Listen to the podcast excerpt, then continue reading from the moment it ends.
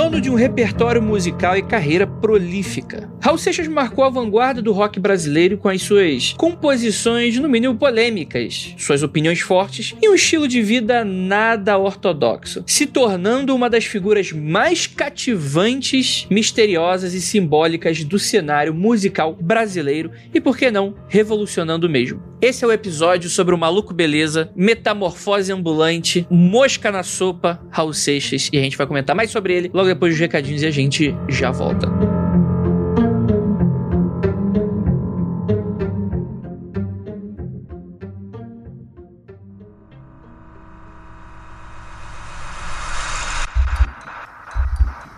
Não há nada de errado com seu áudio.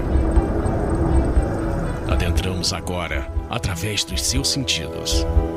Estamos preparando você para o que vai acontecer nos próximos minutos. Além do que conhece por tempo e espaço, o contato com algo além. Não conte para ninguém e nunca olhe para trás, pois este é Mundo Freak Confidencial.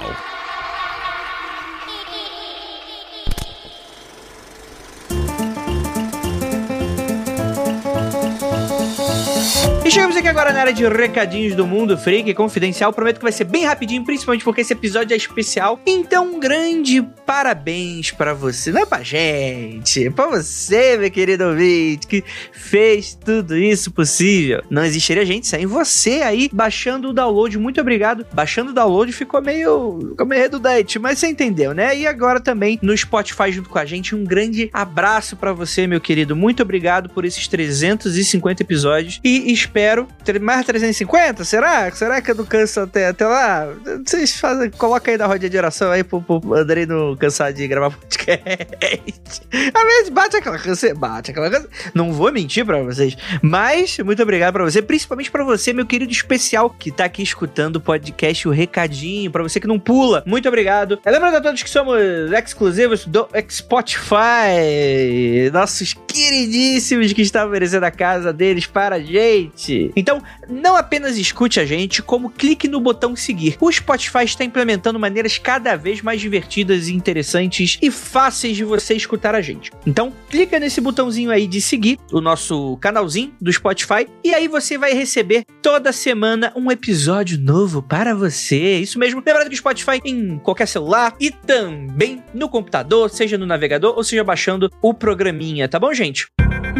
Rede Social do Mundo Freak. Pra você que é ouvinte, já deve saber que estamos no Twitter. Arroba Mundo Freak, tá bom? No Instagram é Mundo Freak tudo junto. Acompanhe os nossos conteúdos feitos pela nossa equipe. Tem resenha de livro da Jay lá no Instagram, tem live da Era com a Ju, lendo relatos ao vivo. Tem Lucas e a esposa Nilda Ive dando freak reviews muito doidos. Cara, e eles falam até de Majora's Mask esses dias. Vão lá que todos os... Acho que todos os programas ficam estocados lá. Dê uma olhada lá no nosso Instagram que eu tenho certeza que vocês vão se amarrar lá no nosso IGTV.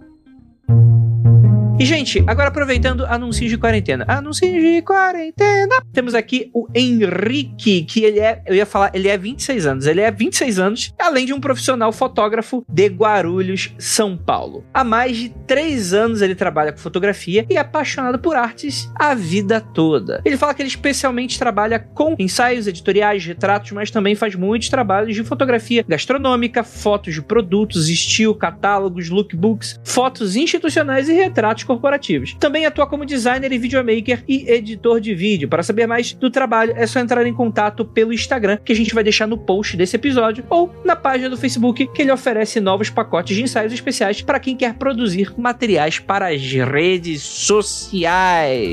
Então, é isso, meus queridos. Vamos para mais um episódio, esse que ficou secreto. Olha, temos chaves secretas, segredos sendo revelados e vamos curtir mais Jaú logo depois desse episódio. Então, bora lá! Longos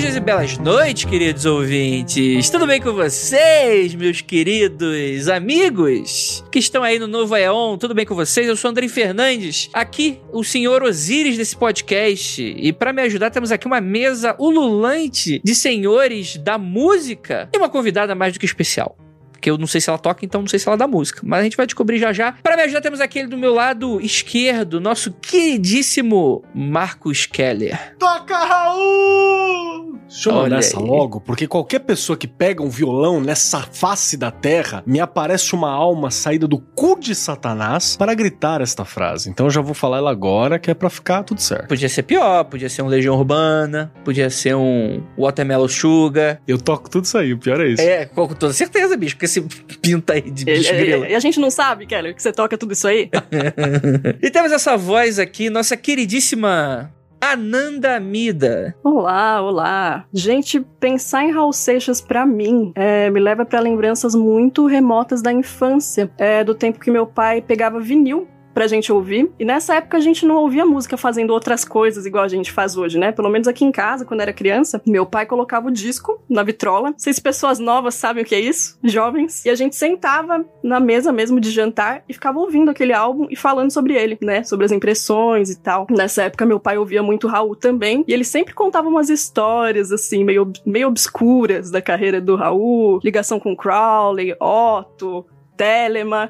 E eu não tinha muita idade pra entender o que meu pai contava sobre isso. E eu tô contando que alguém vai me explicar isso aqui hoje. Ah, na verdade isso já explica muita coisa, né? Parece que tem uma especialista aí, eu tô curiosa. E temos aqui também uma convidada, só pra me ferrar, o nome, Amanda. E aí, Amandinha, tudo bem? Olá, pessoal, boa noite. Faço o que tu queres, há de ser tudo da lei, não é mesmo? Olha aí. É.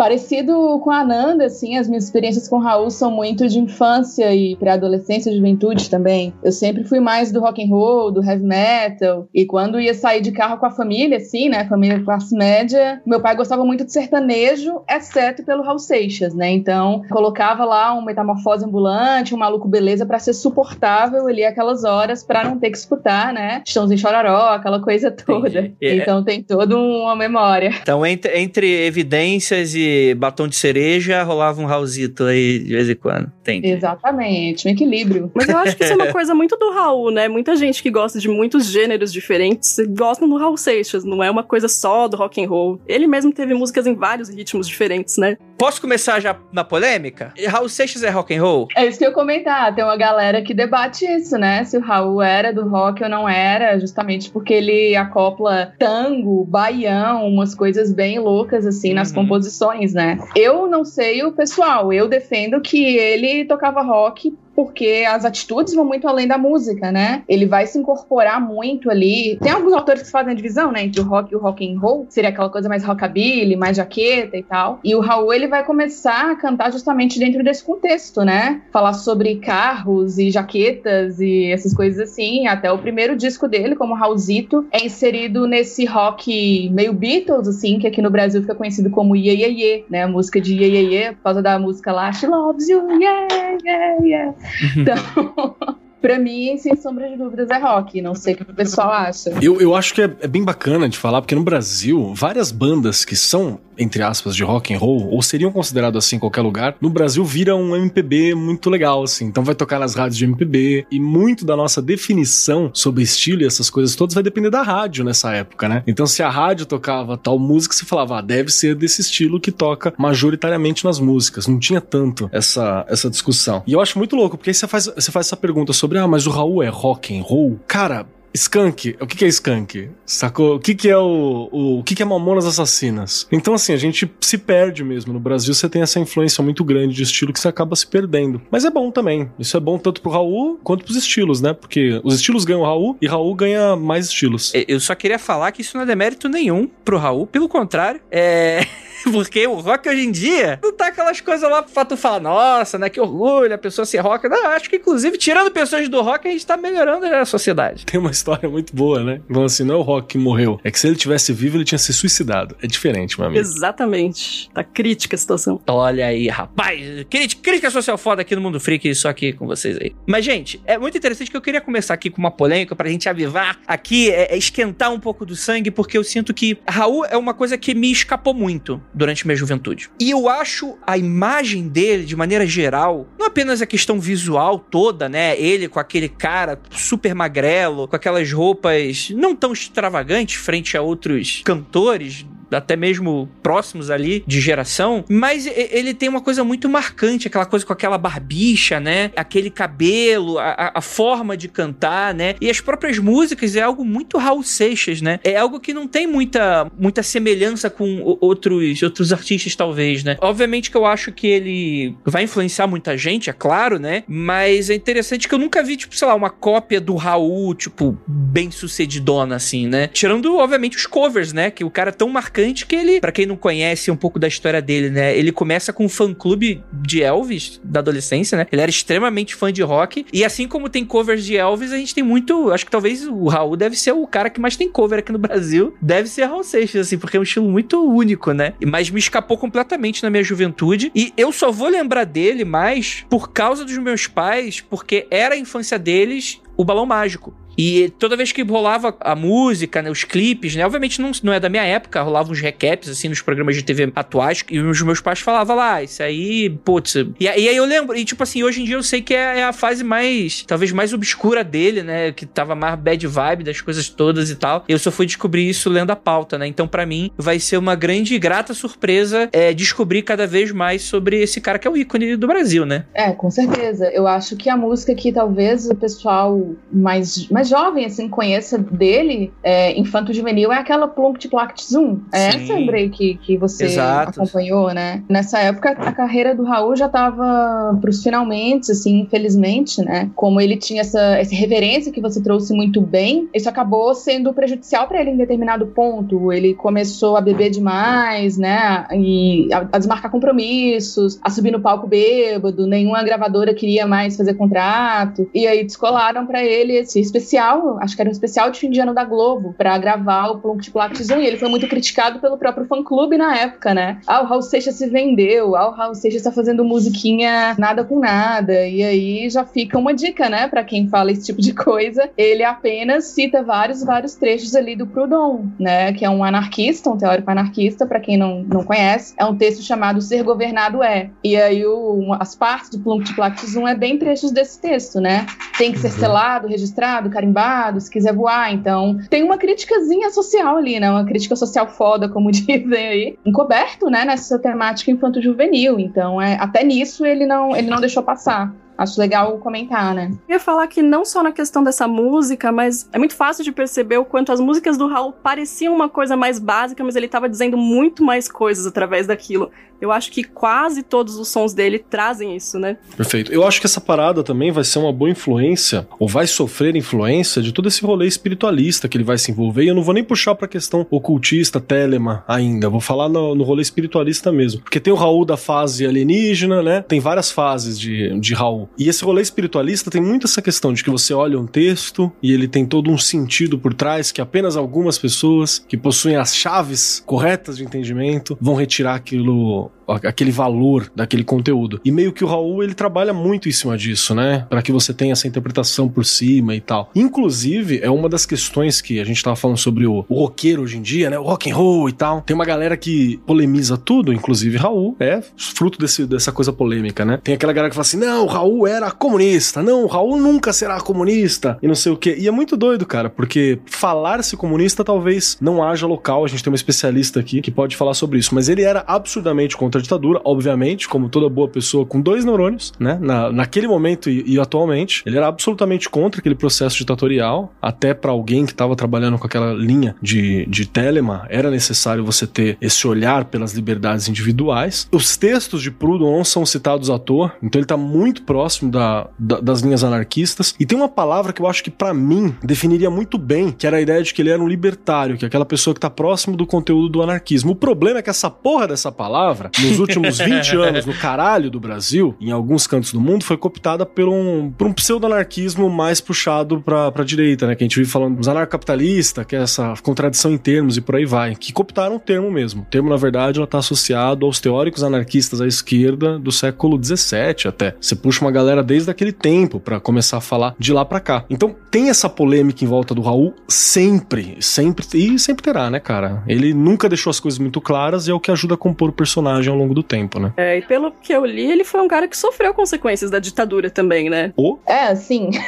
então, duas coisas, se me permitem, né? Aproveitando o gancho da Nanda e aproveitando o gancho do Keller primeiro. Tem uma música do Raul que para mim resume muito bem o que, que ele é, né? Que é a música Eu Sou Egoísta, que para mim nada mais é do que um apanhado ali do, do anarco-individualismo, principalmente do Max Stirner, né? Tem um trecho da música que diz: se você acha que eu digo fascista, mista, simplista ou antissocialista, né? Admito você tá na pista. Então é bem por aí, eu, eu concordo totalmente. Acho que ele é bem libertário nesse sentido mesmo, e algumas pessoas não entendem. Tem até uma, uma narrativa no livro dele, organizado pelo, pelo Silvio Passos, que é o, o grande organizador do fã-clube brasileiro, né? Hoje do Raul, em que diz que, eu não, não me lembro o, o nome da pessoa propriamente, mas queriam utilizar sociedade alternativa para fazer um hino, né? Viva, viva a Internacional Socialista. Ele não fecharia com isso mesmo. É, e aí acho que. Não lembro se foi a Kika Seixas que né? Que é a esposa que toma conta dessa parte do patrimônio dele. Mas foi vetado, obviamente foi vetado, porque o ideal do, do Raul ele, é, ele, é muito mais libertário, né? Eu concordo totalmente com o que você diz. E sobre a questão da ditadura, a Ananda puxou. Cara, tem uma coisa muito interessante, assim, né? Que o Raul, quando ele vai falar do, do, da repressão ditatorial que ele sofreu, primeira coisa que vocês precisam entender, assim, né? Quando, quando a gente vai estudar Raul, quando a gente vai se aprofundar no Raul. O Raul, ele. Não quero usar a palavra mentiroso, mas ele é um cara que gosta de fantasiar algumas coisas. Muitas coisas. Então, sobre a ditadura, por exemplo, várias entrevistas ele dizendo que ele foi torturado, que expulsaram ele pro exílio. E tem um pesquisador que foi meu contemporâneo na época do mestrado, o José Radaneto, que foi atrás em Brasília, né, para levantar essa documentação, trabalho riquíssimo, inclusive. E ele chegou à conclusão de que não existem documentos, né, ele não conseguiu achar, de que o Raul realmente tenha sido preso torturado. Mas sim o Paulo Coelho e a esposa dele à época, que era a Dalgisa, porque eles eram membros do PCB. Então, obviamente, a ditadura estava em cima. Com isso, o Raul ficou tão assustado, tão assustado, que acabou pegando a esposa e indo embora junto com o Paulo Coelho e a Dalgisa para fora do Brasil. E tem um, um, depoimento do Roberto Menescal, que era o, o, dono da Philips, salvo engano, enfim, era, um, era um, corporativista da Philips, que era a gravadora do Raul à época, que corrobora isso também, dizendo que, na verdade, não houve uma perseguição direta ao Raul, pelo menos não nesse momento né, que houve uma prensa no Paulo Coelho, o pessoal foi na casa, revirou as coisas, prenderam Paulo e a Dalgisa, e o Raul ficou super assustado com isso e foi embora, né? Então é mais um autoexílio do que propriamente uma, uma busca assim direta, né? Até porque a ditadura na época ela estava muito preocupada com as manifestações de esquerda, né, com as organizações de esquerda propriamente dita. E Raul era um músico que tocava rock, que era uma música que não tinha muito prestígio, era um, um artista meio da cultura pop, então não era algo que chamava tanto a atenção dos militares, né? As então... músicas eram bem crípticas também, então você não, não tinha motivos para você ser pego pela censura, ser colocado em algumas das listas que você tinha no período, né? Então tem esse, essa questão. Acho que ele sofreu porque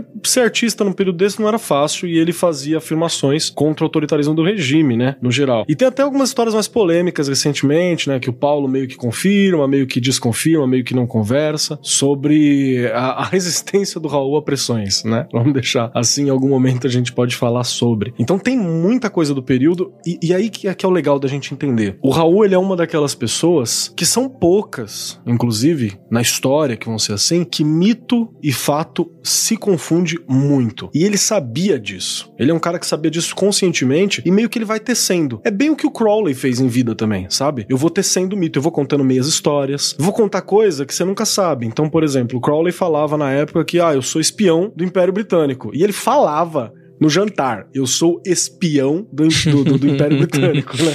Essa era a fala. Mas aí você fala assim: ah, não, ele tá inventando, não tem nada a ver e tal. Aí de repente você acha um determinado documento, uma determinada coisa que deixa entender a possibilidade. Então você não sabe se ele teve uma reunião ou se ele foi um, um consultor e ele aumentou a história, que pode ter acontecido, ou o que que dá. O Raul tava muito nesse termo também. Estou tecendo o meu mito. Essa é uma das ideias. Se eu falei bobeira, me corrijam. É uma péssima ideia você transformar o Crowley em espião, né? Que é o pessoal boca aberta, né? Às vezes não, cara. Às vezes é tão na cara que passaria despercebido. Eu acho que é com isso que ele brincava, na verdade, eu né? tenho, Eu tenho um amigo, eu tenho, vou dar um parênteses aqui, pode trocar até a música de fundo. um parênteses aqui, eu tenho um conhecido, eu vou chamar ele pelo nome não fictício de NASA. o NASA era um cara muito legal, eu já contei a história do NASA pra galera. E o NASA, ele conta umas histórias, assim, que você fica olhando e fala, mano, esse cara tá enrolando. Mas aí, de repente, ele faz algo que não é comum qualquer pessoa saber. E aí você fica, ué, será que era história, né? Tem um fundo de verdade, qual é que é? E aí eu cheguei à conclusão de que ele seria perfeito, não ele como espião. Sei lá, a esposa dele seria uma ótima espiã. Porque a esposa dele passa despercebida e qualquer outro ser humano passaria perto dessa criatura. Então, pense nisso. Fica aí a dica. Escondido à vista. Mas assim, a gente já tá entrando em várias questões, principalmente das partes polêmicas, mas eu queria dar um passinho para trás, principalmente pra gente entender um pouco dessa figura, desse contexto e tal. Porque a gente falou bastante sobre política e tal, e eu queria entender um pouquinho essa, essa coisa do, do Raul, né? Ele nasce em Salvador, na Bahia, em 28 de junho de 1945, né? O que é muito interessante, né? 45, finalzinho ali, encerramento da Segunda Guerra Mundial é praticamente quase uma questão de é, iniciando um novo, uma nova era, né? É quase um filho de uma nova era, né? Quase não, com toda certeza um filho de uma nova era, né? Que também tá muito presente de contexto em seus discos e em sua música. Ele vai ser adolescente em pleno movimento hippie, né? Exato. juventude, né? É, exato, né? Então, assim, ele vai pegar tudo essa parada com um grande atraso do Brasil, mas, e, e principalmente porque ele ele morava próximo, né? Quando ele era bem jovem, ele morava próximo de uma embaixada americana. E por isso até chegavam coisas com mais frequência e mais cedo até para ele, né? E aí ele era fã, já tinha fã-clube. É, é, interessante que ele meio que dá a entender que ele se apaixona bastante por música, vem pro Rio de Janeiro para tentar uma carreira musical, se aproxima de pessoas produtores, não dá certo, ele não consegue se bancar, acaba acontecendo uma série de eventos que acabam fazendo com que ele volte para a cidade natal sem grana nenhuma. E aí acontece, as coisas do destino acontecem quando é para ser será. Ele conhece uma galera produtora no Nordeste e aí ele volta pro Rio de Janeiro já com uma nova proposta de carreira, né? Mas também pro, pro lado musical. Mas música era a parada dele, né? Era o que ele queria, era o que ele tentava. E era isso que provavelmente fascinava ele, né? Seja ele, né? Ele tentou uma banda mais quase estilo Beatles também, que foi os Raulzitos Panteras, né? Essa é a pergunta que eu queria fazer pra Amanda logo aqui no começo, cara que música era essa do Raul nesses primeiros tempos? Porque não é o Raul que a gente conhece, né? É o Raulzito, é o, a outra persona dele, né? O Raulzito. Cara, mas assim, só para contextualizar um pouco o que o Andrei fala, né? Na verdade, na verdade, quando você vai estudar um pouco a história do Raul e até ler um pouco os diários dele, né? Que foram publicados aí, o baú do Raul, vários trechos, enfim. Na verdade, ele não era um grande fã de música, assim, não. A parada do é. Raul era mais filosofia. A parada do Raul era ler teórico ele adorava essa banca de que ele lia muito, que ele queria escrever um tratado de metafísica, mas isso muda exatamente quando, como você fala, Andrei. A partir do momento que ele passa a ter contato com o pessoal do consulado, que ele começa a ter contato com o rock and roll dos anos 60, ali, aí sim, tem a, a virada para ele. Até então, música era uma coisa secundária, né? Ele gostava de escrever, ele escrevia livros pro irmão mais novo dele, que depois é posteriormente publicado, As Aventuras de Raul Seixas na Cidade de Thor, que é um apanhado de histórias aí de um personagem que era um cientista cientista maluco, enfim, conversava com grandes figuras da história. Então, o Raul, ele tem muito essa pegada intelectual nele desde muito cedo, né? E posteriormente ele vai dizer, né, que ele vai usar a música porque ele viu que escrever livro no Brasil não era um bom negócio, que as pessoas não liam. Então era mais vantagem para ele fazer música e passar a mensagem que ele queria através das músicas, né? E para mim ele foi muito bem sucedido nisso. E respondendo ao que Keller pergunta, era o rockzinho anos 60, né? Tem, tem muita semelhança, se você pegar ali, até o, a capa do álbum, né? Era aquela coisa bem parecida com os primeiros discos do Beatles, os cabelinhos, assim, o terninho. É que no Brasil ficou conhecido como música de Ye, Ye, Ye né? Não como rock propriamente. Então era isso. Tem até uma, uma versão de Lucy in the Sky and the Diamonds, que é gravada nesse álbum, House of os Panteras. Não me lembro como é que ficou o nome agora, acho que é Você Ainda Pode Sonhar, alguma coisa assim. Então você vê a influência direta que esse, esse rockzinho dos anos 60 teve nele, né? E aí, como o Andrei comenta, ele chega no final de Safra, né? Ele chega no final dessa pegada é, no Rio de Janeiro, os artistas já estavam saindo da moda, essas músicas mais assim, e aí ele não faz sucesso, tem que voltar para pra Bahia, né? Perfeito, perfeito. E obrigado pela correção. Realmente é o tipo de coisa que, por ele estar sempre próximo da música, é até estranho quando para pra analisar que ele não tinha tanto interesse assim, né? Mas é, talvez seja coisa do destino mesmo, né? Eu acho até que talvez ele carregasse algum germe artístico dentro dele, porque essas histórias mesmo que a Amanda citou, elas eram histórias em quadrinho, então ele também desenhava, né? Então eu acho que essa verve artística ele até tinha. E aí com o tempo ele achou que, tipo, usar isso na música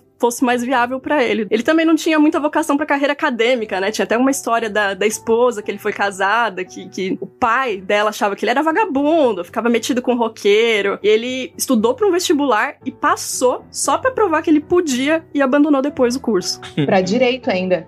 Fez, acho que ele fez dois ou três meses, tretou com o pessoal do diretório e saiu fora da faculdade.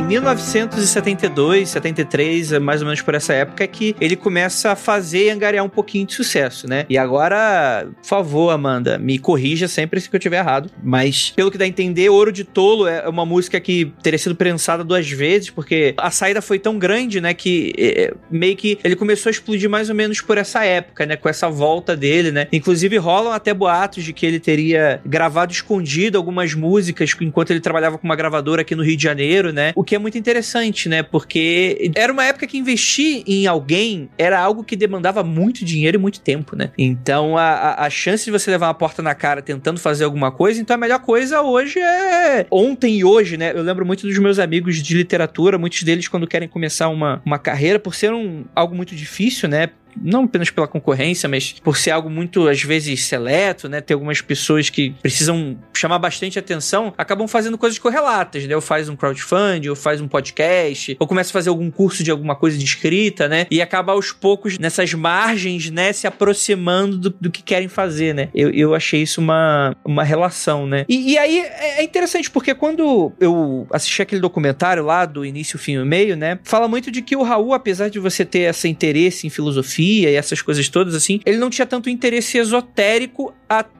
conhecer Paulo Coelho. É verdade essa história, Amanda? Com certeza, com certeza. E eu, assim, né, é a minha interpretação, depois de tudo que eu li, depois de tudo que eu pesquisei. Para mim, até mesmo após conhecer o Paulo Coelho, porque o Raul faz um uso muito específico do ocultismo, né? Ele é um cara que vai ser expulso das ordens que ele entra. Ele é um cara que tem fama de não ser responsável. A gente sabe, né, para estudar o ocultismo tem que ter uma seriedade, tem que ter uma disciplina mínima. Ele não tinha, ele tava simplesmente nem aí. Então ele, ele utiliza, uh, por exemplo, né, os ensinamentos do Crown, a lei de Telemann, Liberosa, essa coisa toda, de uma forma muito específica. Ele pega aquilo que convém para o que ele acredita e mistura um pouquinho com o anarquismo contracultural, com o libertarianismo, com várias outras coisas e cria essa mistura que ele mesmo vai chamar de Raul Seixismo depois, né? É uma coisa muito dele, uh, mas sem sombra de dúvidas. Quem apresenta para ele o universo ocultista é o Paulo Coelho, sem sombra de dúvidas. E isso fica muito muito marcado, né, nas entrevistas, enfim. E posteriormente, quando o Paulo Coelho sai,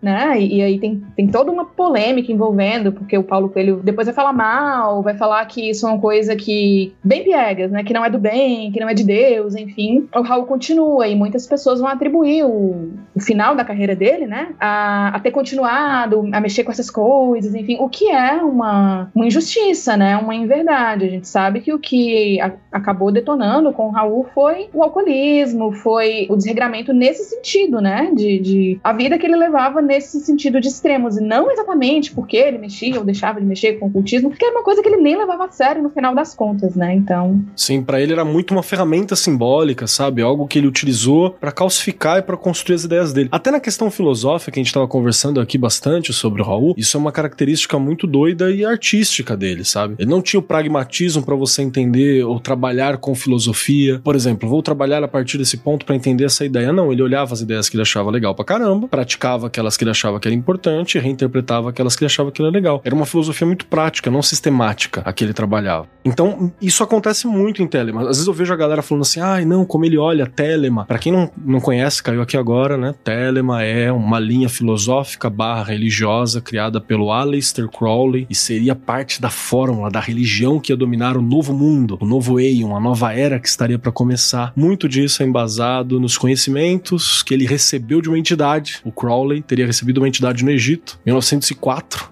se eu não me engano, chamada Horparkrite. Seria a, a entidade que falou para ele assim, o Aiwas. Lembrando que no nosso episódio 93 do Mundo Free Confidencial, a gente conta um pouquinho da história do Crowley, né? Que a gente fala. Na verdade, é um episódio biográfico, né? Conta, conta um pouquinho, conta tudo, né? conta o que dá pra contar. Até do crime a gente acha que fala lá. E aí o, o Raul, ele meio que pega algumas partes disso, diferente do realmente do Paulo Coelho. Que a galera, inclusive, tem muita gente que faz as piadas com o Paulo Coelho e tal. Mas eu vou falar a parada aqui, cara. Você pode não gostar da literatura que ele faz, mas é uma literatura que vende, é uma literatura que vai longe, é uma literatura que tem vários e vários méritos pra caramba. E sei lá, você não vira imortal, morando num bunker. Imortal da Academia de Letras, tá? Não quer dizer que ele seja imortal, eu acho. Importante, né? Avisar. Pô, vamos avisar. Até ele morrer, não duvido Até nada. ele morrer, talvez, né? Não há dúvidas. Você não mora dentro de um bunker na Suíça, tá ligado? Se você tiver uma vida que deu errado, né? Então, alguma coisa de certo ali tá feito. Mas acho que é importante lembrar essa questão. Eu me lembro até, eu posso estar tá falando merda aqui, tá? Dá o alerta aí de que o Kelly pode estar tá falando merda. Mas a gente tá falando, deixar bem claro, Raul não era comuna, existe mais de uma esquerda possível, saca? Mais de um anti-autoritarismo possível. Isso é importante lembrar também. É, é funcional? Talvez não, mas existe mais de um possível. E tem uma questão que eu acho que é bacana, que dentro da ideia de como eu já vi o Raul expressando Telema, tinha uma coisa de que o faço que quiseres é de ser o todo da lei, ele é uma forma de contrapor a um monstro, que seria esse sistema que a gente tem, o sistema opressor, que ele chamava acho que de monstro ciste, que alguns interpretam como o sistema capitalista, é também, mas não é só isso, é, é a opressão que o sistema coloca e tal. E isso é algo que o Crowley jamais falaria, não falou, burguesinho, safado, sem vergonha, então ele não falou. Então tem uma interpretação específica da Telema à luz do próprio Raul. Isso é importante lembrar. O que o Raul tá falando não é exatamente a Telema normal e por aí vai. Óbvio que várias das pessoas que foram próximas de ordem do Raul, ou coisa assim, depois que o Raul vira uma lenda ou morre, você faz uns remendos na biografia do cara para falar que não, ele era mega assíduo, cara bacana, frequentou até o fim, super gente boa, né? É, dizem, né? A galera fala que as influências que ele teve de Telema veio através da Otto, né? Tanto dele quanto do Paulo Coelho. Tem até uma conversa que aquela canção Tente Outra Vez foi um mestre da Otto que compôs, não ele. Ou eles compuseram juntos, em parceria, alguma conversa dessa aí. É, rapidinho, o que é Otto, Ananda? Otto é uma ordem baseada na Telema. Eu não sei, eu não sei o, a sigla. Acho que até o Keller sabe explicar melhor. A Otto é a Ordo Templi Orientes, que é uma sociedade. é- Essa é uma. Eu vou usar o termo religião, mas não é exatamente isso, apesar de ter um braço religioso. Existe a, a igreja gnóstica, né? Da, a igreja católica gnóstica, se eu não me engano, dentro da OTO. E ela é um braço de ordem. Tem duas principais ordens, entre aspas, de- dentro do conceito de Telema. né? Tem várias outras que vão, que vão surgir, mas tem duas principais. A OTO, que é uma ordem fechadinha, estilo, estilo maçônico, muito parecida com a Golden Dawn, aquela ordem antiga do século XIX, que a gente fala bastante quando no episódio do Crowley também, dá uma olhada. E tem a AAA, a Astrum Argento, que essa é uma ordem secreta, né? Uma ordem nominal passada de pessoa para pessoa, de um para um. Dentro da OTO você vai ter essa linha também, de que um mestre cuida de um e tal, mas eles não, não escondem tanto, eles têm uma vida fraternal. A AA teria uma vida fraternal um pouco menor, mesmo que na prática meus amigos da A se encontrassem no boteco todo mês. Mas você tinha- você tem essa estrutura de funcionamento, né? É, assim, lendo bastante sobre isso, eu descobri que o, o Paulo Coelho e o Raul se conhecem por causa de um artigo que o Paulo Coelho escreveu, né, para uma revista underground, que era a Planeta, sobre discos voadores, né? E aí o Raul gosta do artigo, vai procurar ele, enfim. Mas é interessante que o Paulo Coelho, enquanto trabalhava nessa revista, fazendo pesquisa de campo, ele conhece o Marcelo Mota. E aí, as coisas divergem bastante, né? Tem gente que vai dizer que o Marcelo Mota é o herdeiro direto do Crowley, que Crowley vai deixar todo o legado para o Marcelo Mota. E tem gente que vai dizer que não. É normalmente o próprio Marcelo Mota que fala isso tudo, né? E- ou os discípulos dele. Mas não deixa de ser uma possibilidade. É, Marcelo Mota que tava aí no meio da, dessa guerra mágica até, né, de ser um dos postos discípulos do Crowley direto, né? De que ele é um brasileiro, né? Acho que ele morou um tempo nos Estados Unidos, eh, acho que foi isso, né? Teve contato direto com o Crowley, né? É um dos caras que seguia filosofia, que tinha um contato bem direto mesmo, né? Inclusive, algumas pessoas levam bem a sério o fato dele ser aí um, um- uma pessoa que, que, que, enfim, que poderia ter sido oficialmente o herdeiro direto do Crowley, né? É claro que cada um fala uma coisa e se diz da maneira como é, né? Mas a figura do Mota é, é uma figura muito interessante. E é isso que eu queria puxar um pouquinho. Não falando necessariamente só do Mota, mas é isso que eu vejo um pouco na figura também do Raul, que é um negócio muito difuso, né? O Crowley era um aristocrata. Então, as posições políticas dele eram muito claras, assim. E apesar de quando a gente tá falando sobre ah, ordens esotéricas, magia, né, algo não cristão, vamos lembrar que Crowley, né, ele praticamente recrucificou Cristo simbolicamente, ele pregava esse tipo de coisa, ele se colocava como a besta do, do, do apocalipse, né, o, o, anticristo, né, ele gostava de se vender dessa forma, né, era o tipo de coisa que não pegava bem com as senhorinhas, com a Irmandade Católica de Barueri ou qualquer coisa assim, né, a galera ficava meio chocada com, com esse tipo de coisa. E é muito engraçado que é, é tão difuso que é, é o tipo de coisa que falar, ah, então quer dizer que é, é obviamente algo contra a cultura, mas eu acho que o Keller acerta bem, falar que não é antissistêmico. Aí você tem o Marcelo Ramos Mota que ele chega no Brasil, ele é militar, ele defende a ditadura e você tem uma influência direta no. Enfim, tem uma linha sucessória aí, mas até chegar, chega no Paulo Coelho e Raul Seixas que parece ter uma resistência, uma coisa completamente contrária disso, que, tipo, é tudo muito difuso, né? Obviamente, como artistas vão ser perseguidos pela ditadura, por mais que o Raul possa não ter exagerado, os discos trechos foram censurados, né? É bom falar isso, né? Tipo, falar, ah, não, não perseguiu, então é porque é bonzinha. Porque é dita branda, né? Não, é... não era dita branda, não. Então, é, e eu acho isso tudo muito interessante, mas muito embolado até, né? Porque, não sei, né? Enfim. É bem curioso isso mesmo, porque o que que acontece? O Marcelo Mota, quando ele conhece o Paulo Coelho, depois posteriormente o Raul, isso é interpretação minha, tá, pessoal? Não vou colocar palavras na boca do cara, mas ele cresce o olho e tipo, poxa, é um artista, né? Tá fazendo música comercial, é ouvido, vamos usar esse cara pra divulgar, né? A lei de Telemann aqui no Brasil, vamos usar o Raul. E ele começa a compor com o Raul de fato, são várias músicas, não é só Tente Outra Vez. Eles compõem juntos, salvo engano, eu tô sem a lista, que agora mas são várias, né? A Sociedade Alternativa tem o dedo dele também, salvo engano, depois tem que conferir. Mas são várias músicas. E tem uma coisa muito, muito legal, assim, que o Raul, ele vai ter na capa dos discos um símbolo que é o imprimatur, né? Se você olha lá, é uma chave e tal, e tem pessoas que vão falar que é uma releitura do Ankh, né, o símbolo Ankh egípcio, tem pessoas que vão falar que é uma chave diferente, enfim, talvez o Keller possa explicar esses símbolos esotéricos um pouco melhor, mas Uh, o fato é que é um símbolo uh, que foi utilizado pelo Crowley nas suas próprias obras, né? Como forma de autenticar. Tipo, olha, isso é meu, isso é da Telemann, né? Isso é original, digamos assim. E o Marcelo Mota faz isso com o Raul. Então, quando o Raul tá inserido nessas, nessas temáticas ocultistas, os álbuns que trazem essa temática tem o imprimatur, né? O Krieg Rabandolo tem a chave, ele tá com a mão aberta assim, a chave tá desenhada na mão dele. O Novo Aeon tem, tem que olhar direitinho quais são, porque foram muitos álbuns, né? Mas mas só olhar, tem o imprimatur na capa, vai ter referência à lei de Telemann no disco e vai ter a participação do Marcelo Mota no disco também. Então é, é, é exatamente o que o Andrei falou, é uma loucura, né? O Marcelo Mota tendo essa formação militar e ajudando o cara a compor Viva a Sociedade Alternativa. Mas eu acredito que é, é porque o Marcelo Mota tinha uma interpretação muito mais de que era uma sociedade alternativa voltada para os ideais telêmicos do que propriamente algo contestador, algo político, algo contra o monstro cis, né, que o Keller trouxe. Não sei. Acho que a gente precisa abrir um parênteses aqui, porque sociedade alternativa é um termo muito comum e muito famoso ligado ao Raul, né? Inclusive trechos de música, etc., que uh, você não precisa ser nenhum inveterado é, iniciado nos ocultismos esotéricos para já ter ouvido falar sobre. Mas o que, que é a sociedade alternativa? Eita.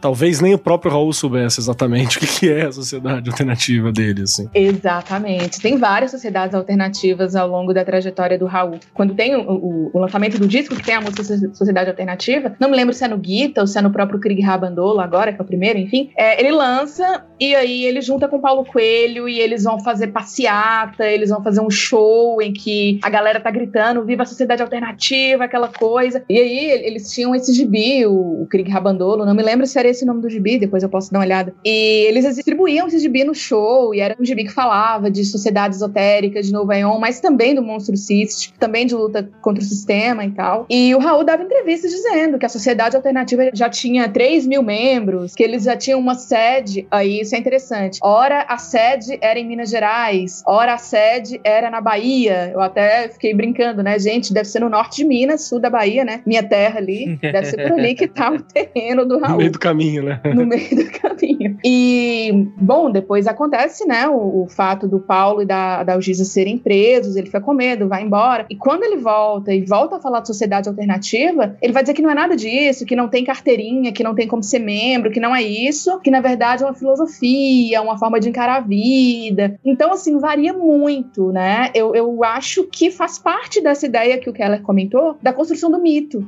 Né? A sociedade alternativa é, uma, é um movimento, é um fã-clube, é algo que vai acontecer. Não, a sociedade alternativa, na verdade, é uma filosofia, é uma perspectiva. E com isso ele vai se construindo, se reinventando de forma que fica essa coisa etérea e até hoje se fala em sociedade alternativa, né? Porque ninguém sabe afirmar, né, 100% de certeza o que de fato é. Eu acho bem bacana essa ideia, porque ela também está muito ligada a um daqueles preceitos ocultistas clássicos, né? Que você tem um termo que ele é aberto o suficiente para que ele sobreviva ao tempo sendo reinterpretado independente de quem olhe. Então, quem olhar para aquilo vai entender alguma coisa. Então, você, sei lá, um cara que é anarquista olhou para a sociedade alternativa, ele fala: Poxa, uma galera que tá lutando contra, não sei o quê. Um cara que é jovem, um molecão que curtia o movimento hippie, que tava ali olhando, bate o olho e fala: cidade alternativa é uma galera que curtir, que quer viver junto. Então cada pessoa acabava olhando pro termo e via aquilo que era interessante para ser. E essa era parte da ideia, inclusive. Era parte da proposta, né? Tem alguns momentos que parece que começou -se a ensaiar realmente criar algo. Eu não posso falar que isso não foi feito. Parece que se ensaiou algumas coisas. Mas aí quando você tem a, eles exilados, acho que foi 70, 70 e pouco, você tem o exílio. Tem inclusive um pessoal que fala que teve uma, uma, uma carta de um registro de, de acabar, assim, em um determinado momento. Não tenho, não, não posso falar especificamente sobre isso. Mas é para dizer que é mais um conceito aberto mesmo, é uma ideia. E aí, a Amanda tinha falado também sobre o símbolo, né, o imprimatur, a chave do Raul, que todo mundo já viu alguém com uma camiseta dessa, ou um tiozão no motoclube com essa tatuagem. Isso é bem comum de você encontrar. Essa chave, ela me parece muito com o Anki mesmo, e às vezes até penso, né, se parte da ideia não era justamente você falar assim, olha, aqui tem uma chave para essa ideia eterna, para esse presente absurdo. Ele é como se fosse um sigilo. E aí ideia de imprimatur é, era um comando da Igreja Católica para falar isso aqui é válido, né? Significa é, reproduza, né? Põe para frente, imprima. Essa era, era a proposta. É, é, um carimbo. Essa era a ideia do, do imprimatur. É um, é um carimbo válido. Então meio que é uma coisa do tipo, vai lá, Vamos fazer. Mais ou menos o que é aquela ideia da sociedade invisível, da universidade invisível, que tem uma ideia no ocultismo também que tem assim, que seria um, um local astral onde as pessoas se encontram para isso. É mais ou menos como a ideia da, do corpo místico de Cristo, sabe? Que a igreja não é a sede física, é a comunhão dos membros. É mais ou menos essa proposta de que da, da egrégora que une, sabe? Para usar um termo, um termo oculto. Eu tenho muito essa impressão. Não é baseada em nada mais do que o meu achismo, para falar a verdade, sobre essa essas questões todas. Mas eu acho que bate um pouco o que a Amanda propôs. Então, como ela é pesquisadora, eu já me sinto mais, né? Ok. é, eu acho que é interessante porque a Amanda fala de Gita, né? Que é o álbum talvez o mais consagrado do Raul, né? Talvez o mais simbólico. Todos são bem simbólicos, né? Mas esse eu acho que marca bastante por ser essa coisa voltada bastante ao ocultismo, né? Então você tem músicas clássicas, além, é claro, Meio da Chuva, Sociedade Alternativa, Trem das Sete e próprio Gita, né? Que é muito. Geralmente, quando a gente vai falar sobre Raul sem ser o, o balão mágico. A gente tá falando muito disso aqui também, né?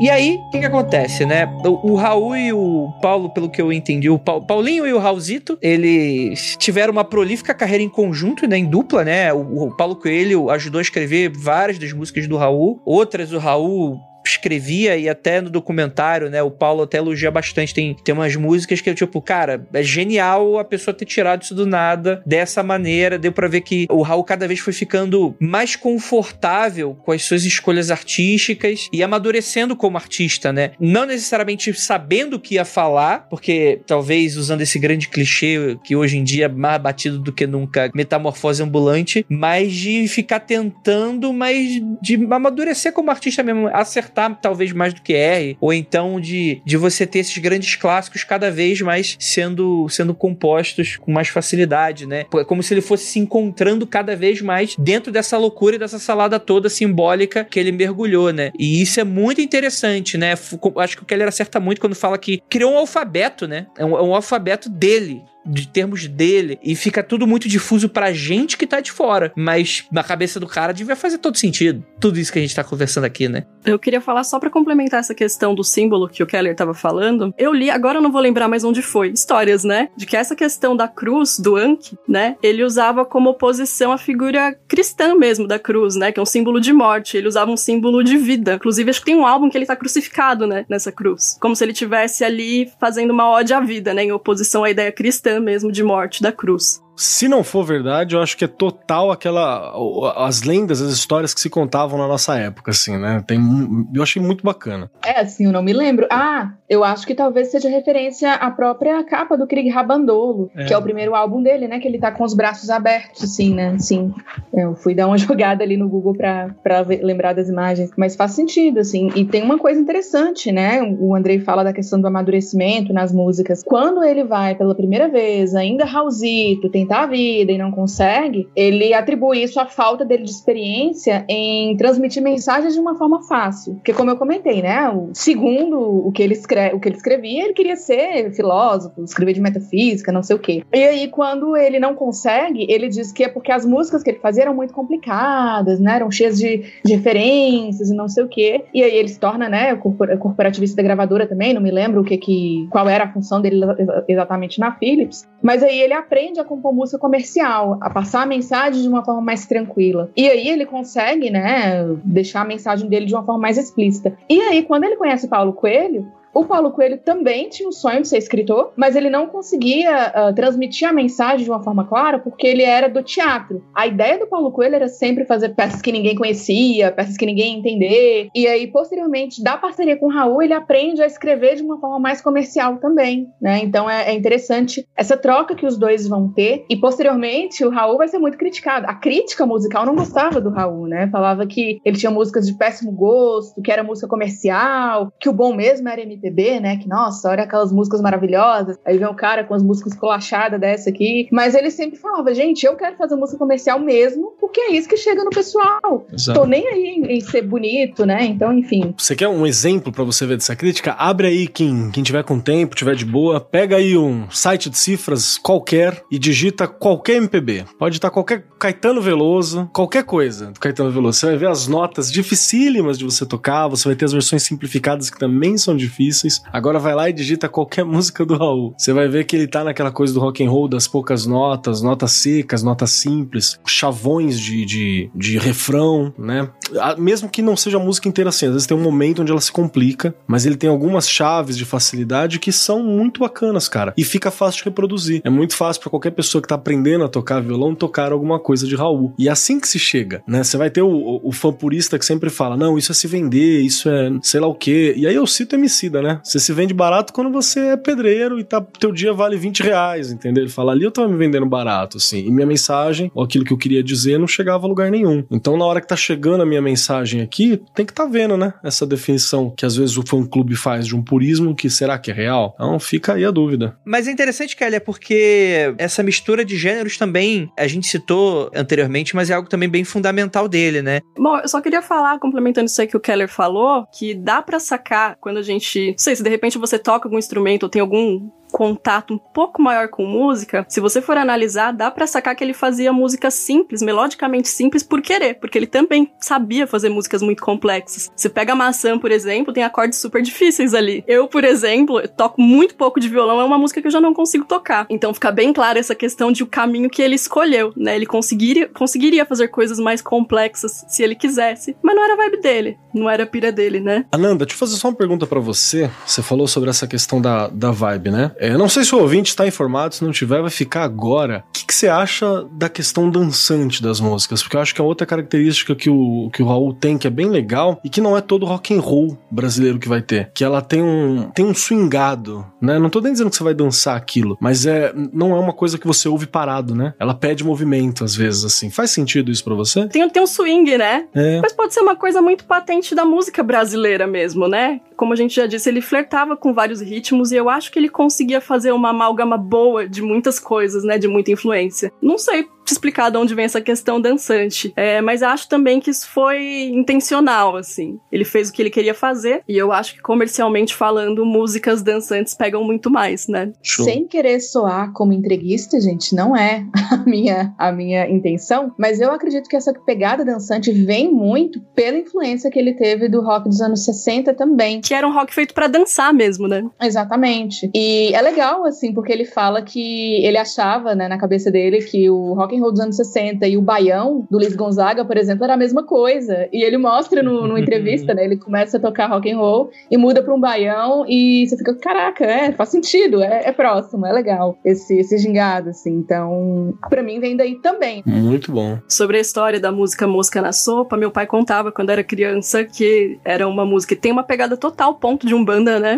total. E meu pai contava que o maestro, durante a gravação dessa música, ele era, não sei se ele frequentava, era um médium de incorporação, ele teve um transe. Os caras tiveram que interromper tudo, esperar ele voltar, se restabelecer para continuarem gravando. Eu fui até pesquisar depois na internet, né? Porque essas histórias são muito remotas, assim, elas aparecem na minha lembrança muito lá longe. E aí eu fui pesquisar e parece que isso realmente aconteceu, era o maestro Miguel Cidras. Olha aí, rapaz. Cara. ah, tá ali um tamborzão rolando, né, cara? Quem é do, do rolê sabe que é difícil segurar. Exato. tá, tá. E com vontade, com vontade. Pô, e com o Raul tá aí o convite, né, mano? Tá aí é aparecer que é aparecer. Daqui a pouco aparece o Exu Raul também por aí, que é um Exu músico. Opa, rapaz. Opa. É. e sobre a letra desse som em si, o que a galera diz é que era uma crítica à ditadura, né? Dizendo que ele era realmente um, uma pessoa que incomodava, eu sou a mosca que pousou na sua sopa, né? Sim, tem um trecho de uma entrevista dele falando depois que, na verdade, a sopa eram os valores burgueses, enfim, mas eu acho que cabe às vezes interpretações, né? Não sei, assim. É, nunca acredito 100% no Raul também, né, gente? É uma coisa que a gente precisa falar aqui. Não dá, não dá. Exatamente. Sobre essa questão de religião, né, da, no caso da música na sopa, enfim, tem uma, uma questão muito curiosa na vida do Raul, que eu não sei se vocês chegaram a ver, que é a apropriação religiosa que ele vai sofrer após a morte, né? Deixa eu só pegar o nome certinho aqui para eu não falar besteira. Cara, ela me fez lembrar de uma história que eu não tava lembrando mais. Uma vez eu fui num centro de Umbanda também, tomar um passe, né, só visitar, e uma das músicas do Raul estavam sendo cantadas como ponto pra Oxalá mesmo. Agora eu não lembro mais qual foi. É uma que fala de pai, não lembro o nome. Ah, que legal.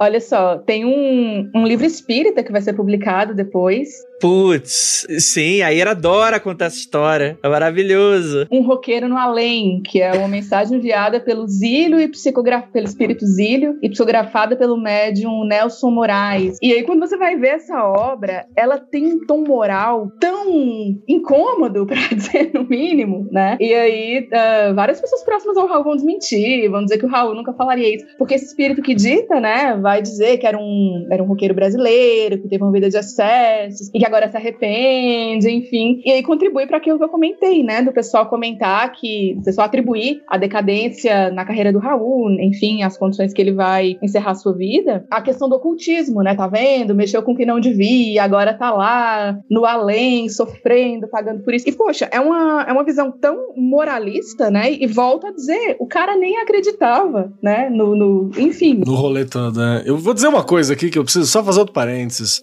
Espíritas, meus queridos, eu tenho, eu tenho ótimos amigos, eu tenho a Tar, beijo Tar, maravilhosa. Tem até amigos que são. É, tem o Vinícius, que é fantástico, o Thiago, que são, puta, tudo tão em volta aqui da, da gente, da galera. São maravilhosos, uma galera, puta, inteligente demais e tal. Mas, hum, galera, por favor, né? Vamos tomar vergonha na cara. Escreve e fala que foi você que fez, pelo menos. Às vezes não foi, às vezes pode ter sido, tá tudo bem. Mas, né, difícil. Eu encontrei o nome do som aqui, é E Meu Pai, que é tipo uma oração mesmo essa música, ele tá falando, né, com o pai que eu acho que é um ser superior. Agora, o que eu não sei é se ele compôs essa música e depois uma galera da Umbanda começou a usar essa música como ponto ou se foi o contrário. Ele que gravou esse som e esse som já era um ponto de Umbanda. Ué, não teve o terreiro que o pessoal foi que tem o chacoalho do Jung? É isso aí, é Brasil, mano. É Brasil, vambora. Puro suco do Brasil, né? Eu já fui numa tenda indígena que tinha o Power Slave, né? Então. tinha o quadro do Power Slave, então tá tudo certo. Mas Ananda, sim, essa música é dele. Ele, ele gravou no álbum Abre de Sésamo, que é um álbum que ele retoma essa temática ocultista, assim. Ele, ele regravou, é dele mesmo. Então foi o centro de Umbanda mesmo. sim. É interessante porque você vai ter discos que acho que merecem menção, né? No, o álbum Novo Aeon, que tem a Tente Outra Vez, Rock do Dia. Que esse eu acho que é aquilo que é o mais pop, que tu, com certeza, tu são as músicas que você mais escutou na, na sua vida, né? É o Tente Outra Vez. Tocava no aniversário, né? Exato, Rock do Diabo, há 10 mil anos atrás. Rock das Aranhas. Rock das Aranhas, As Minas do Rei Salomão, por aí vai, né? Cara, é muito. Essa, essa é a parte que, tipo assim, é antes do começar a dar problema, né? E, e é interessante, expandindo um pouquinho do que a gente tá comentando daqui, o que que esse novo Aeon, né? Tipo, é muito essa questão, enfim, não sei se é exatamente telêmica, né? Que eu acho que talvez possa ser mais amplo dentro do esoterismo, né? Mas que dizem que, é, que, o, que o planeta ele vai passando por eras, né? Aeon seria um, um sinônimo de eras, né? E, ó, e, claro, tem, tem os conceitos geológicos também, que não é isso que a gente tá entrando no, no, no caminho aqui. É, ciência não tem espaço aqui, gente, desculpa. Assim, é, não tem, não tem. É. é aquele. É o, é o. Caralho, eu falo Dumbledore. É o. Caralho, eu falo Dumbledore mesmo. É o Shall Not Pass do Dumbledore. do Gandalf. É quase o Spock do Guerra nas Estrelas, né? Que, que eu mandei agora. É.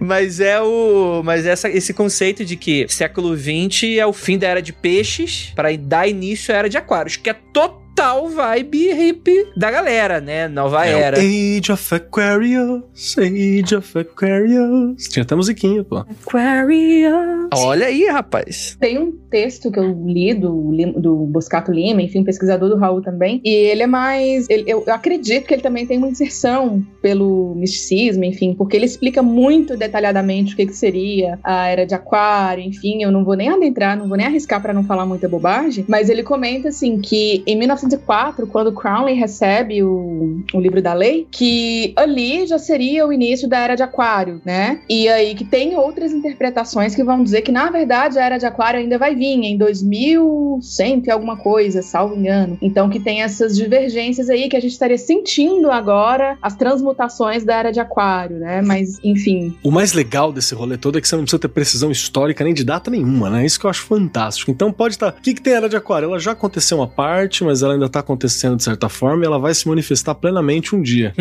Quando? Um dia.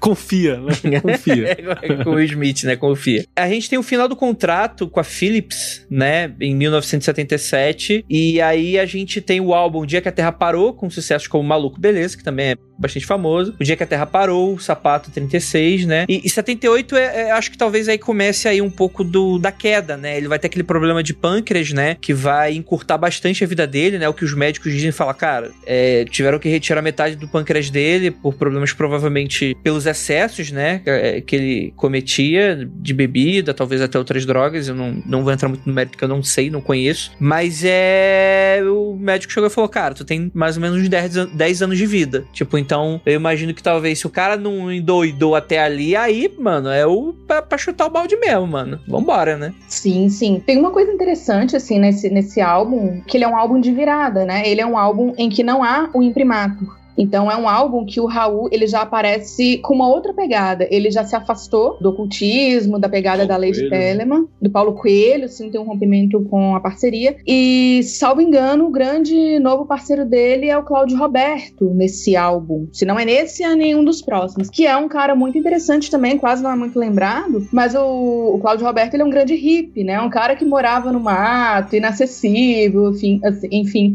E vai ser um grande parceiro de composição pro Raul para essas músicas que tem uma pegada mais voltada pra crítica e pra contracultura do que propriamente pro ocultismo. Então o Keller até comentou do Rock das Aranhas, né? Que é uma música bem famosinha, assim. É uma música que me dói toda vez que eu lembro que ela existe, porque pra mim é uma música extremamente Ela é ofensiva. terrível. Lesbofóbica, Lesbofóbica, extremamente. e aí o, o Cláudio Roberto comenta, né? Ah, a gente compôs na zoeira, eu achei que ele nem ia gravar isso, e aí chegou lá e gravou. E aí você se pergunta, tá, por que, que ele foi gravar Rock das Aranhas sendo um cara da contracultura, um cara antissistêmico, enfim. E aí tem entrevistas dele falando que foi um teste pra ver o alcance da censura moral, porque a censura política era muito forte, mas aí a gente tem a virada, né? E os censores começam a olhar mais pra questão moral. E Rock das Aranhas é censurada por causa da censura moral. Então ele comenta: Ah, é censura moral, fiz pra testar os limites. Eu vou te falar que eu olho essa ideia de que ah, eu fiz pra testar o limite. É muito cara de historinha do Raul depois, sabe? Muito conversa, né? A minha parada é que eu acho que assim, eu fiz uma batida muito louca, porque a batida da música é muito legal, por isso que ela é tão lembrada, inclusive. Não é nem pela letra, porque ela não, não tem letra, né? Então eu fiz uma batida muito legal. E aí, chapado, a gente botou uma letra. E eu falei, eu vou gravar essa parada, né? Aí depois você constrói uma historinha de não foi, porque as entidades, porque a censura e tal. Posso estar errado? Posso estar errado, mas tem muito essa cara. Não, total. E te falar, Keller, que o Rock das Aranha, eu tô procurando aqui para falar certinho para vocês, mas é uma música acusada de ser plágio, como várias outras músicas do Raul. Tem essa ainda, né? Isso é uma polêmica que se fala pouco para respeitar o morto, né? Mas existe também. Eu não tô achando que qual, qual música exatamente eu tinha anotado, mas várias músicas do Raul vão ser acusadas de plágio, né? Mas assim, uh, eu concordo muito com o que algumas pessoas dizem, que talvez não fosse um plágio descarado, copiar, colar, mas aquela coisa, né? Vamos, vamos pegar daqui. Porque o Raul fazia muito isso. Pegar daqui, pegar dali, e o que. Sampleou. Enfim. É a mesma ideia de sampler, né? Ele pode ter sampleado várias coisas. Ou, para quem não sabe, samplear Hip hop se faz muito isso, né? Que você pega pedaços de várias músicas e faz colagens. Então não necessariamente é um plágio. Não sei se foi isso que aconteceu com ele, mas é uma possibilidade, né? No caso dele, não foi nem isso, porque ele realmente achei aqui, ó. O nome da música seria Killer Dealer de Jim Breedlove. Eu nem conheço a música, do Rock das Aranhas, né? Mas ele teria usado uh,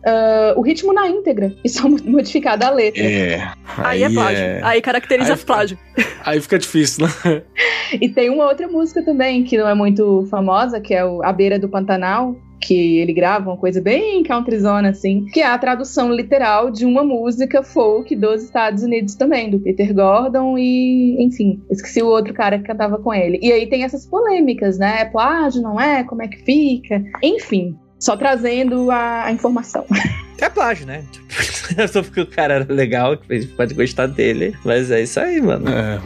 Pessoas reais têm esse mau hábito, né? De, de terem defeitos. Então é um problema.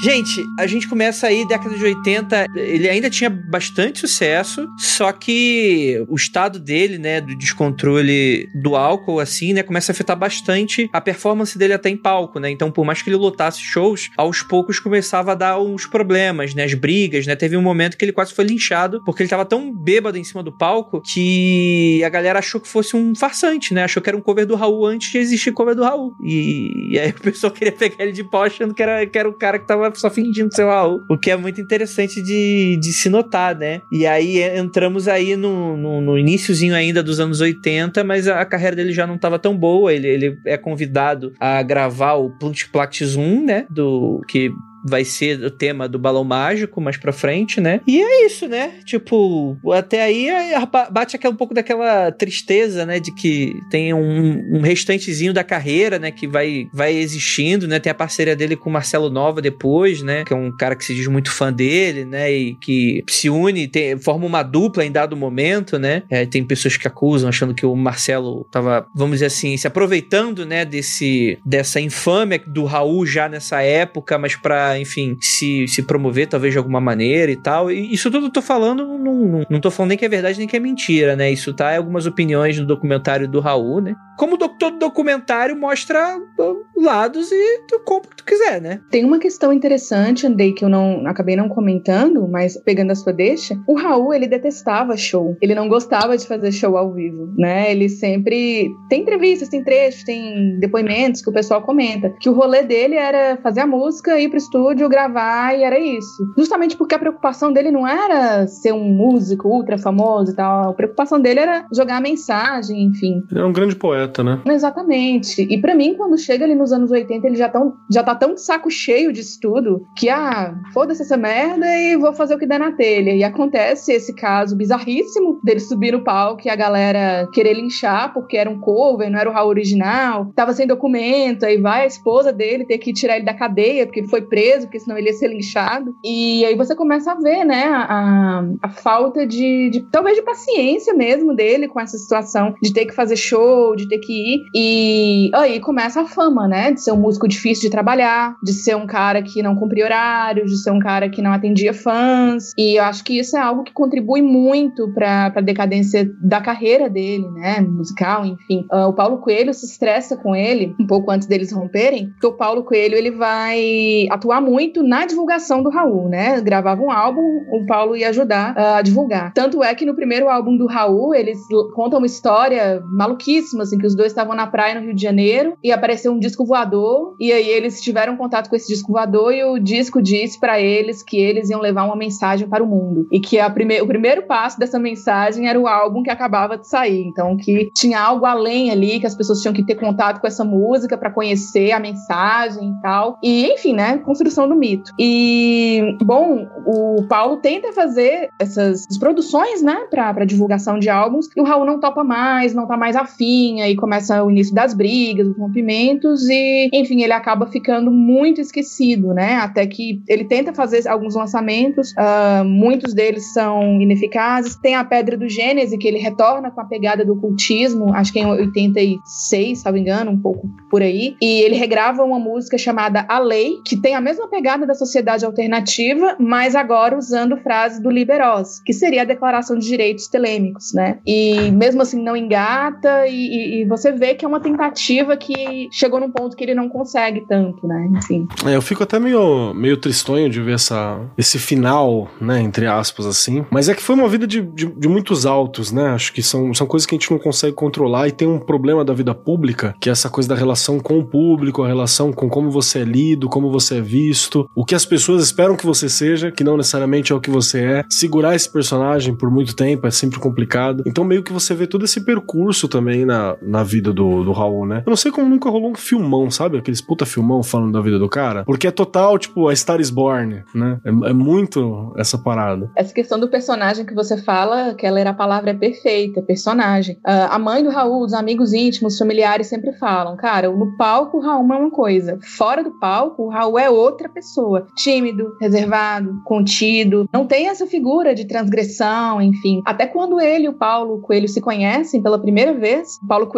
hippie, enfim, até a aparência, barbona. Ele era o porra louca, né? O Paulo, Paulo Coelho era o porra louca. E o Raul era um cara de terninho, né, com a maleta. O Paulo Coelho fica com medo, achando que era um policial disfarçado, que tava ali para perseguir ele. E depois há o oposto, né? Depois o, o Paulo Coelho, ele se torna esse careta, bem entre aspas, e o Raul fica cada vez mais perdido no próprio personagem. Para mim é isso, porque ele é muito ambíguo em várias coisas, em várias questões. Rock das Aranhas é um exemplo. A forma, uma coisa que me incomoda muito no Raul, assim, eu, infelizmente eu não tive tempo hábil e nem os contatos de entrevistar pessoas próximas, mas a questão da, das esposas, a questão dos filhos e filhas, né? Ele não teve filhos homens, é algo que escapa muito. Então você você fica sem saber como é que era esse lado mais humano mesmo do, do Raul. A gente conhece muito mais o personagem do que o, o próprio homem, né? Na minha, na minha opinião, assim. É, ele é um, uma figura que realmente, mito, personagem, pessoa, sempre se confundiu. As biografias que eu olho é, é muito Raul mito, né? É muito Raul persona pública, assim. Você tem quase nada sobre quem foi o cara, quem foi a pessoa, quem foi o ator, né? Que tava por trás disso tudo, assim. É, é interessante vocês terem colocado essa coisa do Paulo Coelho na época ser uma figura transgressora, enquanto o Raul era mais quieto na época em que o Paulo Coelho ele foi perseguido, né, pela ditadura, ele a esposa, foi uma época em que o Raul tava com um emprego estável, casado e na dele, assim. Então eu acho que mais por isso até que a, que a galera foi no, no, Paulo Coelho, né, porque ele era essa figura rebelde, enquanto o Raul tava numa fase super, não sei, não, não sei se de boa é uma palavra, né, ideal, assim, mas tava mais na dele. E é muito interessante perceber como, com o passar do tempo, isso meio que foi invertendo, né, na questão da imagem dos dois mesmo. Paulo Coelho virou aquele autor distinto e o Raul Seixas estava numa fase ali. Porra, eu não quero usar a palavra decadente, mas ele tava decaindo ali. É, popularmente tava, né? Como artista continuava um cara muito criativo, genial e tal, mas entre, entre público foi uma, uma, uma descida na popularidade. Eu só queria deixar uma, uma parada que se a gente não citar, talvez tenha essa cobrança, né? Faz um pouquinho de tempo esse, esse podcast tá saindo em 2021, tá saindo no mês de maio, se pá. É, acho que tem um ano, dois anos, saiu uma polêmica sobre ter sido Raul Seixas que entregou o Paulo Coelho, ou que pelo menos fez com que a ditadura colocasse o Paulo Coelho no radar, ao invés de só observá-lo né, ir para as vias de fato. Tem um texto que eu pedi para não deixar no post aqui, que é a, um texto do Jamil Chad falando sobre a, como foi esse relato que, que, o, que o Paulo Coelho descreveu. Se eu não me engano, ele fez isso inclusive para o New York Times, descrevendo como foi a tortura dele, o processo, ter sido capturado torturado e tal. A relação com os dois continuou por um tempo, depois, depois da, da prisão e da tortura do, do, do Paulo Coelho, mas muita gente fala que ali foi parte do processo da cisão que vai se colaborando ao longo do tempo. Depois disso tudo, teve alguns documentos que falou que na verdade rolou uma confusão entre os Paulos Coelhos, assim, era um outro cara que estava sendo citado e por aí foi. Mas ficou-se uma impressão de que o, Paulo não tinha entendido nem tinha tido acesso a esses documentos na época, o Paulo Coelho normal. Então ficou uma coisa de aquela pode ter sido o Raul que me entregou mesmo. Ele nunca teria perguntado sobre isso e o Paulo Coelho também ficou na dele, porque a gente sabe que sobre tortura, né, paciência, né? Sobre tortura você fala as coisas mesmo e não tem muito o que fazer. Para quem quiser entender esse processo, aconselho o texto O Egresso do Bertolt Brecht, que é um texto de teatro sobre um cara que volta da, da prisão depois de tortura nazista e tal, e não tem muito o que fazer nessa situação. Então, só para deixar aqui que, como tudo na história do Raul, isso também é nublado né? Isso também é bem nublado, dependendo de quem olha o documento, dependendo de quem tá contando a história, vai acabar puxando mais para um lado ou para outro e tem argumento para tudo isso, né? Como nós não temos mais acesso ao Raul, exceto o cara que escreveu o livro lá do Espírito, então a gente nunca vai saber. Que não é muito confiável, né? Que não é nada confiável. Acho melhor não. Não, mas isso é você que tá dizendo. Vai que, né, o cara tá lá na... Você quer psicografar o Raul, é isso, Andrei? Não, mas vai que ele tá em Plutão lá com o Gandhi lá. Com o Gandhi e com o Nietzsche, e com, com o Hitler. ai, ai, mas é isso aí. Beija aí os amigos aí que acreditam. Acho que tem só uma questão que eu esqueci de comentar, né? Antes de gravar A Pedra do Gênese, que é esse álbum mais lá no final dos anos 80, Raul vai para os Estados Unidos e o plano era gravar dois discos, dois EPs. No It que inclusive é a minha música preferida dele, uma música belíssima, super inspirada pela crença telêmica, né? Tem vários personagens ali, muito linda. E Opus 666, que também seria um álbum de divulgação telêmico. Mas acontece BO, não, não, eu não achei fonte, fontes uh, claras suficientes para dizer o que aconteceu. Acaba não rolando e a capa que ele usaria, né, para esses álbuns acaba sendo utilizado na Pedra do Gênesis. E é uma capa muito mística, se vocês olharem, né? Uma capa de mago com chapéu e reforça aquilo que eu tinha comentado, né? Uma tentativa de resgate. Da raiz, né? É, sim, total, a, a essa influência ocultista, para ver se ele engatava novamente, né? Mas infelizmente acaba não dando muito certo. Como o Andrei comentou, ele vai terminar aí com a Panela do Diabo, né? Ele e o Marcelo Nova fazendo os shows aí. E, enfim, é, realmente é uma, é, uma, é uma parte bem triste, assim, da vida do Raul, como vocês comentaram. Eu tenho uma pergunta: quais são as músicas preferidas de vocês, já que a Amanda puxou aqui que a dela é Nuit? É essa mesmo a sua preferida, então, Amanda? Isso, nossa, eu adoro essa música. Acho a letra dela belíssima, profunda. Escuto no quarto de luz apagada e se bobear ainda choro. perfeito, perfeito. E vocês, quais são as músicas do Raul, assim, que não precisa ser a preferida, mas a mais memorável, a que mais marcou? Cara, para mim é a maçã, que tem essa cara também de ser uma música só romântica, né, que fala de amor. Chegou até a ser trilha de novela. É, mas se você para pra pensar, ela traz ensinamentos também sobre liberdade, liberdade sexual das pessoas, que também pode ter vindo da Telema, né, fazendo referência. Que é um amor muito específico, né? Na verdade, a maçã, junto com o Medo da Chuva, são músicas que fazem referência ao amor livre por influência do Paulo Coelho, que era adepto do amor livre. E aí vai contaminar um pouquinho o Raul aí. Bacana. A minha preferida é Ouro de Tolo, cara. Sempre a primeira vez que eu ouvi essa música, primeira vez que eu entendi essa música, foi quando foi meu primeiro trampo assalariado, tá ligado? Aquele trampo que você loja e tal, e carteira, e foi onde eu. Aí eu saquei a música assim, eu falei, mano, é muito isso, cara. Eu lembro que tinha, um, tinha um grupo de músicas que se eu ouvisse, eu faltava no trabalho, cara. Não, não conseguia, assim, de tão pesado que tava o rolê. A Ouro de Tolo é o hino de todo fudido, né? De todo operário. Porra, perfeito. E você me descreveu, né? O operário fudido faz, faz parte da, da, da existência. Então, para mim, sempre foi muito fantástico. Eu já ouvia na adolescência, já achava muito legal, mas ela foi ressignificada para mim no rolê de trabalho ali na casa dos 18 anos, assim. Muito bom, muito. Cara, eu sei que não é uma música exatamente muito popular dele, mas eu, eu vou citar duas, vou quebrar aqui a regra de jogo e citar duas, assim, uma mais obscura. Obscura, não é, não, a música não é obscura, mas, tipo assim, eu, eu tenho uma certa admiração pelo Trem das Sete, mas o. Eu acho que você clichêzão aqui, nasci há 10 mil anos atrás, eu acho que. é, é aquele bem popzeira que todo mundo cita, que toda vez que vai falar de Raul toca essa porra. Eu acho que é bem representativo e. Enfim. Tem historinha, né? Ela, ela tem uma historinha, isso é muito legal. Exatamente, vai contando uma historinha. E também tem trechos de uma música do Elvis Presley Presley, né? I was born a thousand years ago. É, é uma. Tem referências aí, né? Enfim. Entendi. É, o nome é referência agora, entendi. É, assim Para não falar outra coisa, gente, eu não quero Sim. protesto. Cara, uma música que eu gostava muito era Tente Outra Vez, mas a galera conseguiu esgotar para mim, assim. Não consigo mais. E era uma música que eu gostava muito. Aquele comercial fantástico do, do governo. Botaram de discurso motivacional, né? É, ajudou. Aquele, naquele comercial foi muito legal ainda. Acho que foi a última vez que ela foi bem utilizada com contexto, assim. Passou dali e virou coach de palco. Cara, e Tente Outra Vez tem uma mensagem. Originalmente, né? Foi composta com o Marcelo Mota e tinha uma mensagem telêmica bem bem forte. Originalmente era tenha fé em você, tenha fé na vida. E aí o Paulo Coelho que pediu para mudar para tenha fé em Deus, que ele já estava convertido, né? Aí o Raul mudou, mas enfim, a música é bem legal. Também a partir desse desse viés, né? Para mim fica mais interessante. Enfim.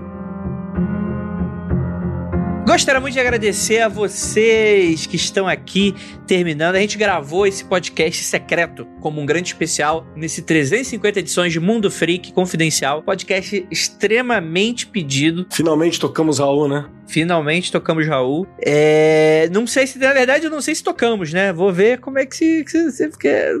Quem é que tem o direito em cima disso? É, é, é, é, é, Vou gravar uma voz e violão pra ficar de fundo em algum momento, assim. Amanda, onde é que o pessoal te encontra se você quiser ser encontrada, claro? E fala um pouquinho do teu trabalho. Posso fazer um jabazinho, então, básico? Por favor, é para isso. Bom, galera, é, agora em maio eu acabei de lançar um livro sobre Raul Seixas e rock and roll. Uh, primeiro, né, importante dizer, eu sou professora de Direito na Universidade Federal do Pampa, em Santana do Livramento, Rio Grande do Sul. Minha formação é toda no Direito. E eu vim aí com essa ideia de juntar Direito e Rock. É uma área que não originalmente foi pensada por mim, mas é uma área que vem crescendo. É, acabei de lançar o meu livro, ele tá disponível aí uh, na internet, né, na editora Lumen Yuris, que foi por onde eu lancei, ou vocês podem achar comigo, e aí tem dedicatória, tem autógrafo, tem tudo bonitinho, uh, pelo meu Instagram, arroba Amanda Munizo. Dia 11 de maio, aproveitando o espaço de Abá, eu vou fazer uma live com a Rafa Barbieri, que teve aqui no Mundo Freak, falando sobre pânico satânico, a Rafa é minha amiga, episódio 311 do Mundo Freak, a gente vai fazer uma live no YouTube do Meridiano, que é o grupo da, da Rafa. A gente vai falar sobre lei de Telemann, direito, ocultismo, Raul Seixas e os estudos da Rafa também vai ser bem legal. E dia 14 de maio tem o lançamento oficial do meu livro no YouTube, do meu grupo de pesquisa, que é o Contra Legend, com vários convidados especiais que estão trabalhando nessa área nova aí, que é o direito e rock. Também tá rolando sorteio do meu livro e de vários outros prêmios lá no Instagram do meu grupo, né? O arroba Contra Legend Unipampa. E assim, gente, como eu acabei de lançar esse livro, eu tô sendo chamada para vários eventos do Raul Seixas e de Direito e Rock, né? A programação deles deve sair em maio, junho, e aí eu geralmente comunico tudo pelo meu Instagram. Quem tiver afim é só, só seguir, só dar uma olhada lá. É, vai ser muito bacana poder continuar conversando sobre esse tema aí, deixando o direito menos coxinha, né? Que é o que mais vale para mim. Cara, que esse. E, putz, saudadando da, da Rafa, né? Que já teve aqui, realmente. Temos que achar uma desculpa aí pra gravar todo mundo junto de novo, hein? Quem sabe aí. Escolha aí o tema, você, Amanda e ela. Vocês voltam aqui para gravar todo mundo junto, que tal? Nossa, vai ser um prazer, vou falar com ela. Ela trabalha com filmes de terror, eu tenho trabalhado Sim. com gótico e terror. Gótico com terror e direito também, fazendo uma mistura doida, de repente sai alguma coisa. o, que você, o que você imaginar com direito, a Amanda tá trabalhando. Ah, sim, eu sou diferentona, gente, é isso aí. Pra isso que eu nasci. Corcunda de Notre Dame, o fantasma da ópera. Pessoas esquisitas têm direito? Então, vamos fazer esse programa aí. Não tem, não. Como uma pessoa esquisita falando, não tem. Meu lugar de fala. Pô, cara, deixa eu contar uma história do fantasma da ópera rapidamente. Eu estava na minha escola, numa boa, voltando a trabalhar, bravo. De repente eu descobri que colocaram para funcionar o sinal com música. O sinal do intervalo foi param, pam, param, pam, pam, pam. Eu falei, caraca, o que tá acontecendo? Foi, foi um susto, assim, muito grande. Aí eu entendi onde eu tava. Boa! excelente, excelente, excelente. É isso. E gostaria de lembrá-los que não olhem para trás.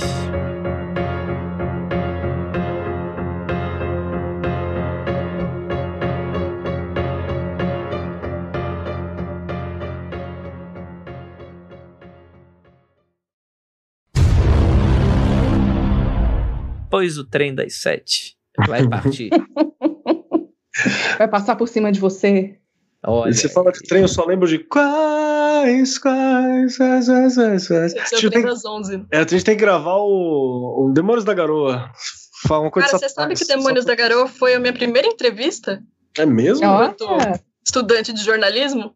Nossa. O dono da rádio que eu trabalhava chegou pra mim e falou: Ó, hoje a gente vai receber o Demônios da Garoa, prepara uma pauta aí rapidão que você vai entrevistar eles. Eu, tipo, estagiária, assim, sabe? Nervosíssima, nervosa. Eu falei, como assim, velho? Demônios da Garoa, não. Ah, cara, você não pode começar assim, não. a Nandinha teve um passado de rádios aí, entrevistando famosos e dividindo locais e roubando, roubando o rango dos famosos pra ser janta em casa. exatamente. Várias histórias muito boas. Toda bem circulada no meio aí, ó. Samba e pagode, Excelente, várias histórias. mundofreak.com.br